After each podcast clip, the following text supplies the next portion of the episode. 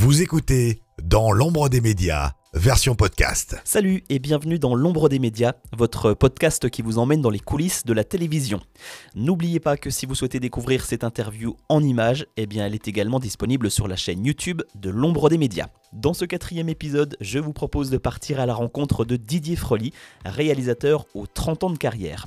En trois décennies, il aura cumulé des milliers d'heures d'antenne, réalisé des centaines d'émissions parmi lesquelles Coucou c'est nous, Fort Boyard, La roue de la fortune, Le juste prix, Tout le monde en parle, Combien ça coûte, Qui veut gagner des millions, les finales de Colanta, The Voice, TPMP, Vendredi tout est permis, sans oublier la couverture de nombreux autres événements, avec notamment le passage à l'an 2000, les JO de Barcelone et d'Atlanta ou encore les cérémonies d'ouverture et de clôture du Festival de Cannes.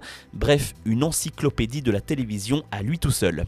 Juste avant de le retrouver, pensez à vous abonner à ce podcast pour être certain de ne pas rater la sortie des prochains épisodes. Bienvenue à vous dans l'ombre des médias. Ce que vous ne voyez pas se cache dans l'ombre des médias. Bonjour Didier, bienvenue dans l'ombre des médias et surtout merci d'avoir accepté cette invitation. Avec plaisir.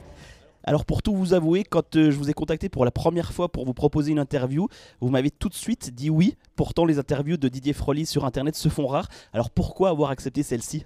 Parce que quand on me demande, je refuse pas. Donc on m'a pas demandé beaucoup, mais c'est arrivé quand même quelques fois.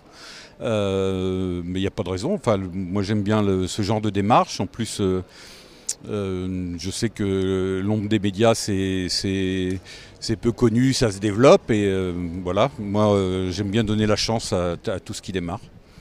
Merci beaucoup en tout cas.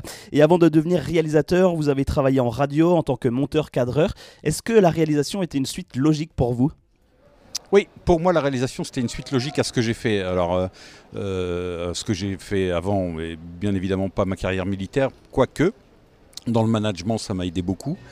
Euh, mais oui, oui, le cadre, euh, bien sûr, l'image et le montage, c'est ce que je supervise le réalisateur euh, après avoir travaillé sur un enregistrement. Donc, évi- évidemment, c'était euh, c'était bien sûr une- une suite totalement logique. Et on va revenir un petit peu en arrière cette fois-ci, puisque ces 30 dernières années, il y a eu énormément d'évolutions à la télévision, avec l'arrivée de la TNT, de France Télévisions, de télé-réalité. Qu'est-ce qui vous a marqué justement, vous, dans ces 30 dernières années? L'évolution technique. Euh, comme j'ai un passé militaire un peu technique, euh, effectivement, moi j'aime la technique, euh, contrairement à certains de mes confrères qui s'en occupent pas, qui veulent pas en entendre parler. Moi je veux savoir tout comment marche, tout comment fonctionne et comment le gérer. Donc la technique a grandement évolué. Il faut se souvenir que avant l'arrivée de Canal+ en 84, la finale de la Coupe de France était filmée avec 6 caméras. Aujourd'hui, on est à 21 caméras sur un match de foot traditionnel. Donc voilà un exemple parmi tant d'autres. Les, synthétiseurs d'écriture, si on regarde dans les archives, les scores arrivés au milieu de l'écran sur les équipes en plein milieu. Aujourd'hui, euh, on, fait des choses incroyables en, 3, en 3D. Donc le, graphisme a euh, grandement évolué. Euh, Pour prendre un exemple sur les caméras, auparavant on travaillait sur des caméras tritube, puis des caméras tri-CCD, enfin bref, du numérique maintenant. Euh, une caméra qui filmait un projecteur avait une tâche sur son objectif pendant des heures. Donc on ne pouvait pas du tout filmer des effets de lumière comme on le fait aujourd'hui. Donc tout ça a grandement évolué. Ensuite, il y a euh, euh, le montage, le montage numérique, les avides, les- des postes informatiques où on stocke tous les rushs. On n'a plus besoin de jongler avec des cassettes, les rembobiner, etc. En deux clics, on remonte deux heures de temps. Euh, avant, il fallait rembobiner une cassette de deux heures, ça pouvait prendre 6-7 minutes. Et sur votre site, on retrouve toute la liste des programmes que vous avez pu réaliser. Est-ce une manière pour vous de ne rien oublier? Alors, ça- en fait, c'est- un truc que j'avais trouvé sur Wikipédia il y a une quinzaine d'années. Quelqu'un qui avait commencé à référencer, et puis euh, je me suis rendu compte qu'il y avait des lacunes, qu'il manquait des choses. Donc, j'ai complété. Et puis, euh, ben, je me suis pris au jeu et j'ai euh, à chaque fois rajouté, rajouté, rajouté ce qui se faisait. Et donc, je l'ai mis sur mon site. Et effectivement, la liste est longue. Et pourtant, il y a encore des oublis. Et sur les 300 programmes différents, si vous deviez en retenir deux, une émission et un événement. Trois, trois- trois ans, 300 programmes. Alors 300 multiplié par le nombre d'émissions Ah oui, par oui. programme. Ah oui, oui, d'accord. Si je devais en retenir deux, une émission, c'est Qui veut gagner des millions, c'est sûr, ça a été une révolution pour tout le monde, dans le style, euh, euh, le, suspense, l'importance de, la musique en plateau. Euh, Enfin, ça a été une vraie, révolution dans le jeu. Et l'événement, le, le passage à l'an 2000. puisque toutes les heures, on avait un passage à l'an 2000 quelque part dans le monde. Alors les plus jeunes ne s'en souviennent pas forcément, mais, mais c'était une soirée extraordinaire qu'on a fait avec TF1. Et euh, le deal, c'était qu'il y avait un pot, commun, un pot commun dans le monde et les chaînes leaders dans chaque pays d'un fuseau horaire fournissaient les images de leur passage à l'an 2000 et en échange recevaient les passages à l'an 2000 de tous les autres pays. Donc on a commencé par euh, la Papouasie-Nouvelle-Guinée, puis l'Australie, etc. Et la France, bien sûr, à minuit en France. Et on a continué jusqu'à Hawaï. Et à propos de Qui veut gagner des millions, vous avez tourné plus de 700 émissions, plus de 300 de Fort Boyard. Comment vous faites pour ne jamais vous lasser d'un programme?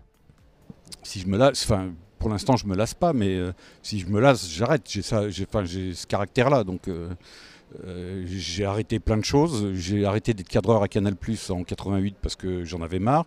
J'ai arrêté le montage parce que j'en avais marre. voilà, si j'en ai marre, j'arrête et je m'en vais.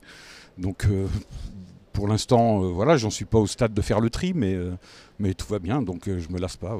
Et avec toute votre expérience que vous avez aujourd'hui, est-ce qu'on peut dire que c'est un luxe de s'offrir Didier Froli en, réalisation? Non. Non, non, non, il n'y a aucune raison. je ne suis pas prétentieux à ce point. Moi, si je peux rendre service à une production et, faire aboutir un projet, voilà, c'est ce qui m'intéresse. Après, il y a faire aboutir, faire naître des idées, faire aboutir des projets. Et puis il y a le, quotidien, c'est-à-dire faire des, des, séquences de 45 émissions en un été comme on l'a fait pour euh, Qui veut gagner des millions, où on pourrait croire que c'est une usine, mais en fait euh, chaque émission est différente, chaque candidat est différent, que ce soit des people ou des anonymes, c'est toujours passionnant. Non, c'est un métier passionnant. Euh, je ne suis pas à l'usine. Hein. Et justement, comment vous choisissez les, les émissions sur lesquelles vous souhaitez travailler? En réalité, je n'ai pas le choix. Mon téléphone sonne et j'accepte ou je refuse. Euh, moi, je suis toujours parti du principe que euh, je ne peux pas me permettre le luxe de refuser. Et puis, euh, pour quelle raison je refuserais? Donc, j'ai fait des trucs peut-être qui sont qui sont pas très honorables et fait des jeux ou des petites émissions pour le câble pour rendre service à, des producteurs qui, qui prenaient leur envol et qui avaient envie de démarrer. Et je les ai aidés souvent pour zéro franc de, de cachet à l'époque et dernièrement zéro euro. Mais voilà. Et pour vous, c'est quoi un bon programme, une bonne émission? Alors ça, il faut le demander aux téléspectateurs, parce que parfois on est persuadé, euh, nous, les producteurs, les chaînes, de, détenir le truc euh, parfait, et je ne citerai aucun exemple, et puis finalement, après la diff, euh, c'est une catastrophe. et donc ça s'arrête. Est-ce que ça vous arrive de regarder un programme que vous avez réalisé quelques semaines plus tôt et vous autocritiquer? Puis maintenant.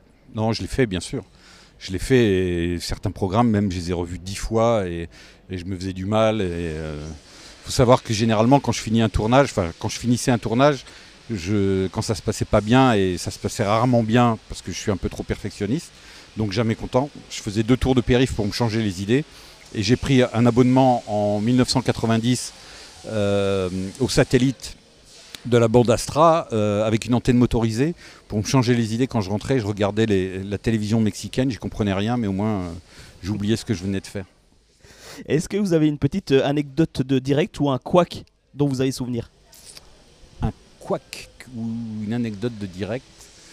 Bah, Des anecdotes de direct, les premières qui me reviennent, c'est avec De Chavannes sur Coucou c'est nous ou Tout le Tout Team, ou sur Coucou c'est nous, l'invité arrivait dans un obus qui traversait le sol euh, et, arrivait sur scène. Et c'est arrivé que l'obus reste en panne. Et l'invité était bloqué au fond dans la carboglace. et nous, on était en direct, donc c'était euh, juste avant le JT. Il fallait qu'il remonte par les escaliers, etc. Et un autre où, euh, où, avec Carla Bruni, il est resté bloqué en haut d'un canapé dans les cintres et en sortie générique, il devait descendre et arriver sur, sur scène au centre du plateau avec Carla Bruni. Et ils sont restés coincés presque 20 minutes. Et vous avez donc été euh, nommé chevalier dans l'Ordre national du mérite, officier des arts et des lettres pour votre travail de réalisateur. Que représentent pour vous ces deux distinctions? Bah, forcément, ça fait plaisir. Euh, la bleue, l'ordre national du mérite, c'est, j'imagine, pour l'ensemble de ma carrière. Et, euh, d'abord, la médaille de chevalier des, arts et lettres, c'était pour des émissions que j'ai fait sur la francophonie, avec la Tunisie, le Maroc, le Liban. Et à l'époque, c'était Frédéric Mitterrand qui était très attaché à ça, qui était ministre de la Culture. Il m'avait récompensé pour ça. Ensuite, effectivement, 6 euh, ou 7 ans après, j'ai été élevé au, grade d'officier. Euh, J'imagine que c'est par rapport au changement qu'il y a eu dans ma carrière, mais, euh, mais oui, oui, bien sûr, ça fait plaisir. oui. En tout cas, merci beaucoup pour votre accueil, votre gentillesse et pour le temps que vous m'avez accordé pour cette interview. Je vais vous laisser rejoindre le car régie de l'émission Vendredi Tout est permis, là où vous êtes euh, actuellement sur le tournage des 10 ans d'ailleurs. Merci beaucoup. Eh ben, bonne chance pour la suite et, et bon courage et bravo pour ce que vous faites. À bientôt. Voilà, encore un immense merci à Didier pour cette interview passionnante. Je vous donne rendez-vous très prochainement pour une nouvelle vidéo. N'oubliez pas de vous abonner à la chaîne évidemment pour ne pas la rater. À bientôt. Ce que vous ne voyez pas se cache dans l'ombre des médias.